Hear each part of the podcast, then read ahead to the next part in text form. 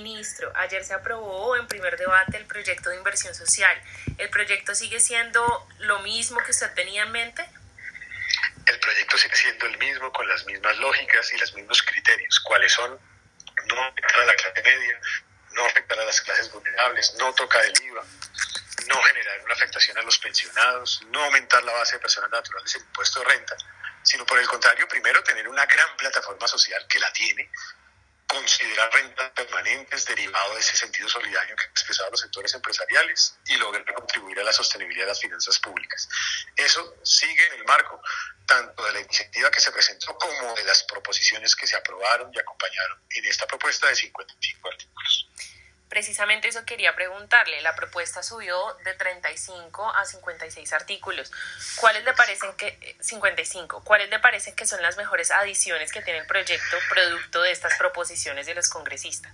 Cuatro grandes temas que me parece importante. Primero, nuevas fuentes de ingresos. Está contemplando dos muy importantes. Uno, la vía de facilidades de pago en materia tributaria, tanto a nivel nacional como a nivel muy importante porque nos permite recaudar 0.6 billones de pesos adicionales de carácter temporal.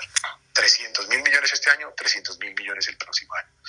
En segundo lugar, otra fuente importantísima, la facilitación de la movilización de activos previamente incautados a la mafia. Eso es un potencial importante de tener acceso a movilización de hasta por 1.4 billones en activos inmobiliarios y hasta por 2.4 billones en sociedades de comercialización. Obvio, eso no será de la noche a la mañana, es un proceso, facilitar esas enajenaciones y esa movilización de activos es muy importante.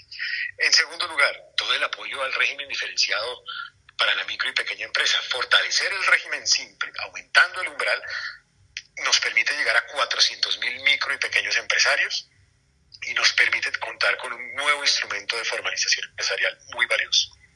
Tercero, instrumentos nuevos de reactivación los créditos directos de Findetera a entidades territoriales, ampliar la dimensión de obras por impuestos, el apoyo a las empresas afectadas por los bloqueos de vías derivados del paro, la ampliación de la forma como opera el día sin IVA. Todo eso va en dirección de la reactivación con progresividad también.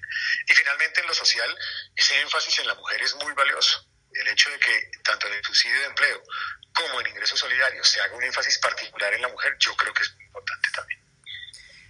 Perfecto, ministro. El proyecto se aprobó en primer debate con una amplia mayoría. ¿Cómo se logró llegar a estos consensos con los diferentes sectores políticos? Yo creo que hay una, hay una conciencia, y además lo valioso es que es partidos de gobierno, independientes y de oposición. Hay una conciencia de todos, de todos los colombianos, de que en este momento tenemos que ser muy conscientes de las necesidades de los vulnerables. Hay una conciencia y un compromiso de todos de tener una renta básica de emergencia, para apoyar a esas familias afectadas por el, por el COVID. Hay una conciencia de que Colombia tenga esa política de Estado de matrícula gratuita en instituciones de educación superior oficiales para 700 mil jóvenes. Hay una conciencia también en contar con un subsidio a la nómina para el micro y el pequeño empresario focalizadamente. Y hay una conciencia también de tener unos subsidios para que haya empleo y más empleo para los jóvenes y también para los hombres, las mujeres, las personas en situación de discapacidad. Cuando uno se pone de acuerdo en los propósitos, independientemente de los colores o de las ideologías, uno logra al final esos consensos. Aquí los propósitos son comunes a todos los colombianos. Empleo, informalidad, respuesta al micro y al pequeño empresario, matrícula gratuita para los más vulnerables. Yo creo que ese ha sido el éxito, que hay una conciencia social de que el corazón de esta iniciativa, que es lo social, nos convoca a todos. Del proyecto también se eliminaron algunos de los artículos, entre ellos algunos relacionados con las medidas de austeridad en el gasto. Entonces, ¿cómo se va a lograr ese recaudo planteado por concepto de austeridad? En realidad se cambian. E-, ese artículo de austeridad en el gasto se elimina, pero se hace una redacción distinta que va en la misma dirección de ese recaudo de 1.9 billones de pesos eh, en promedio hasta donde llegaríamos anualmente. Entonces simplemente se cambia por un artículo nuevo. Si se eliminan las facultades extraordinarias que generaban discusión en el interior del Congreso de la República y que de todas maneras el gobierno siempre puede, en el marco de sus disposiciones, de sus facultades normales, tomar decisiones de, de austeridad. Ministro, ¿y por qué se decidió eliminar el artículo que reducía la retención en la fuente para los inversionistas de portafolio?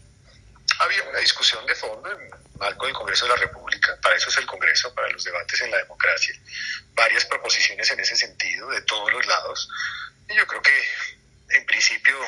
digamos, no, no era un tema con el cual pues eh, no, no, no, existía la necesidad del mismo. Eh, era una propuesta, pero pues si finalmente en la discusión del Congreso se considera que no es la más apropiada, pues se toma la decisión.